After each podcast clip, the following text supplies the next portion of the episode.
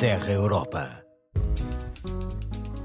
Sejam muito bem-vindos. Em destaque esta semana a situação dramática dos milhares de migrantes que tentam entrar em Espanha e vamos assinalar os 25 anos do euro. Terra Europa começa agora, aqui na Antena 1. No ano passado morreram mais de 6.600 migrantes na tentativa de chegar à Espanha. A rota mais mortífera é a das Canárias, com 6 mil vítimas. 2023 foi assim o pior ano de sempre, com uma média de 18 mortes por dia. A correspondente em Espanha, Ana Romeu, falou com o presidente da organização Caminhando Fronteiras, que todos os anos faz o levantamento destas travessias mortais. Nas televisões são frequentes a difusão de imagens de migrantes que chegam a Bom Porto ou que são socorridos no mar. Mas existem muitos outros milhares que morrem antes de alcançarem as costas espanholas. Pelo menos 6.618 morreram em 2023. É o pior ano de sempre, com uma média de 18 vítimas por dia. 84 barcos, com todas as pessoas a bordo, afundaram. Silena Maleno, da organização Caminhando Fronteiras, fala da desumanização da morte destas pessoas migrantes. Uma canoa gambiana, por exemplo, pode ter mais de 300 pessoas a bordo. É como uma tragédia aérea. É como se o Aerobus se tivesse despenhado. Conseguiu-se normalizar o facto de uma pessoa morrer por atravessar uma fronteira. Normalizou-se na sociedade que possa haver uma embarcação a afundar e que, apesar disso, não se mobilizem meios de resgate. Se essas 6 mil vítimas não viessem de África e fossem europeias, isto seria um escândalo mundial escândalo mundial. A rota atlântica das Canárias é a mais mortífera. 6.007 pessoas perderam a vida no mar. Partem essencialmente do Senegal e da Mauritânia, com destino a uma das Ilhas Canárias. El Hierro é a última ilha. Quando se perde a orientação aí, não há mais nada. É apenas Oceano Atlântico. E se não houver um avião a fazer buscas ou outros meios aéreos, as pessoas podem perder-se e desaparecer aí para sempre. O resgate no mar, mais do que um dever moral, é uma obrigação dos Estados, mas as missões de busca e salvamento acontecem com cada vez menos frequência. Instalou-se a omissão do dever de socorro nas práticas do controle migratório. E essa omissão do dever de socorro faz com que não se procure as pessoas quando estão desaparecidas. Nós documentámos tragédias em que havia posições onde sabia haver pessoas a afogarem-se, em que isso foi relatado às autoridades e onde as autoridades não avançaram com meios de resgate. A ONG Caminhando Fronteiras tem desde 2007 um telefone de alerta para os migrantes em risco. Sem dados oficiais, são eles que recolhem o testemunho dos familiares e dos próprios desaparecidos no mar. Monitorizam os barcos que nunca chegam ao destino e registam os números terríveis destas travessias. Dos 6.618 mortos este ano, 363 são mulheres e 384 são crianças. Vimos como as canoas viajaram cada vez mais durante 2023, eh, com crianças e adolescentes. Em muitas das canoas, 20 a 30% são menores de idade, e isso repercutiu-se no aumento de vítimas menores na imigração. De acordo com a Caminhando Fronteiras, a ausência de socorro não se justifica com a falta de meios. É uma decisão política implicitamente em marcha nas fronteiras europeias como prática do controle migratório.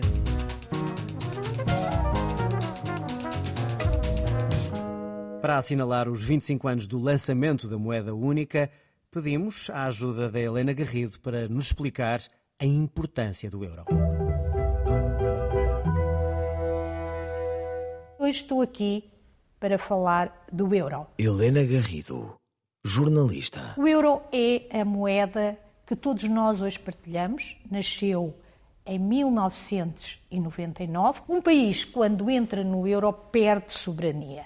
Perde soberania monetária, todos nós sabemos e ouvimos dizer, o BCE definiu as taxas de juro, significa que já não é já não são os bancos centrais, no caso de Portugal, já não é o Banco de Portugal a decidir. Em contrapartida, o que é que nós ganhamos? Ganhamos uma redução dos custos de transação. O que é que isto significa?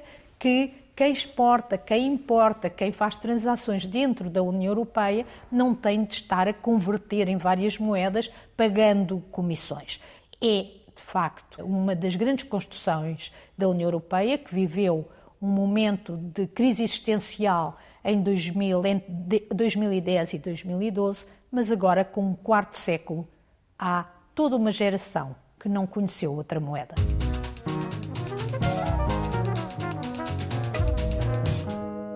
O desafio do Terra Europa é também convidar os eurodeputados a saírem dos gabinetes e a conhecerem projetos relevantes em Portugal. Desta vez, o convite foi feito ao eurodeputado José Guzmão, que foi conhecer à Ilha da Colatra uma comunidade de energias renováveis. Duarte Baltazar. Pela primeira vez desde que se lembra, o eurodeputado do Bloco de Esquerda, José Guzmão, visita a aldeia mais a sul de Portugal. É a Ilha da Colatra, em Faro. Olá. Olá, muito bom dia. Bem-vindos à Colatra. Obrigado por nos receberem. Muito obrigada. Vamos depois ter aqui uma conversa. Vamos a isso. Como é que nos pode ajudar aqui a levar o nosso projeto a bom porto? Somos uma pequena comunidade costeira, eh, vive essencialmente de, dos recursos naturais, uma comunidade que pode servir de exemplo para muitas outras, com um projeto de transição energética, sustentabilidade e defesa da identidade. Sílvia Padinha representa os cerca de mil habitantes do núcleo da Colatra, empenhados em concluir até 2030 um projeto de transição energética.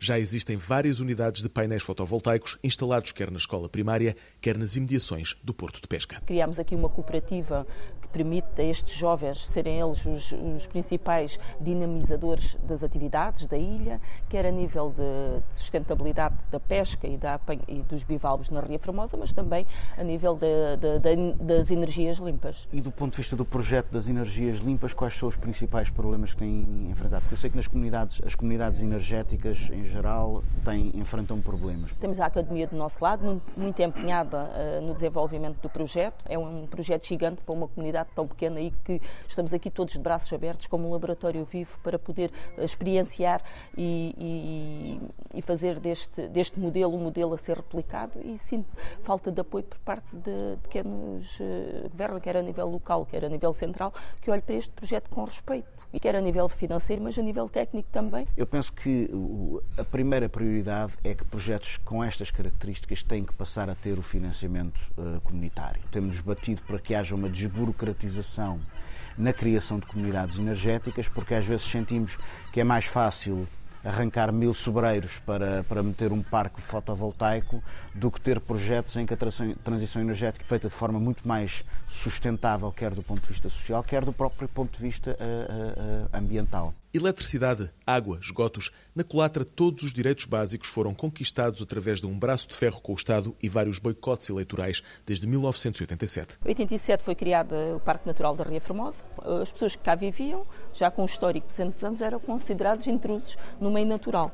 Portanto, de 87 até aos dias de hoje temos vindo sempre a combater essa ideia, que nós somos intrusos, fazemos parte do meio que, e temos o dever de o defender e, e foi nesse sentido que a Associação fez aqui um, uma pressão enorme junto do poder político e, e, e, resultou e que os jovens que estão cá a viver e que estão cá a trabalhar, porque temos das comunidades pescatórias com mais jovens inscritos na pesca e na aquicultura, que eles sejam os um, que possam ocupar uh, as casas que vão ficando vazias. Portanto, evitamos aqui a especulação imobiliária em terrenos do domínio público.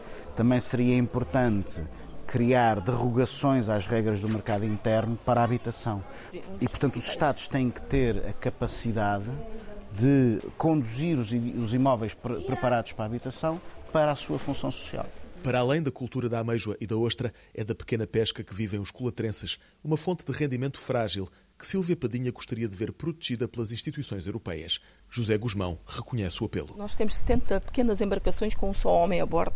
Como é que a União Europeia nos pode proteger a pequena pesca artesanal? Tem havido muitos debates na, na, na União Europeia sobre isso. É que a pesca artesanal está ligada a comunidades que, muito antes de haver políticas europeias, já percebiam a importância da preservação da biodiversidade. Exato. E, portanto, o, o, as políticas europeias devem ter isso em conta, que há tipos de pesca que estão uh, melhor ligadas à preservação à dos recursos pescatórios do que outras. E que apoios é que podemos vir a, a que medidas é que poderão ser tomadas? Bem, na realidade, nós temos fundos comunitários que são dirigidos à pesca. Eles têm é que passar. Muito fracos Não, esse é que é o problema, é que o, o, a distribuição desses fundos tem que passar a ter em conta uh, esse tipo de preocupações e, na realidade, os instrumentos europeus permitem que isso seja tido em conta. Neste caso, estamos a falar uh, das políticas nacionais para a distribuição desses fundos. São os desafios do primeiro ecobairro português.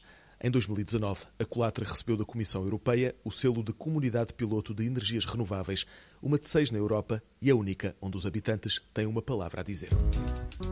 Termina aqui mais um Terra Europa com João Adelino Faria, coordenação de Rebeca Abcacis e Miguel Van der Kellen, apoio técnico de Henrique Santos. Siga-nos, como sempre, nas redes sociais em RTP Europa e regresse connosco no próximo programa. Até lá, fique bem, fique aqui na Antena 1.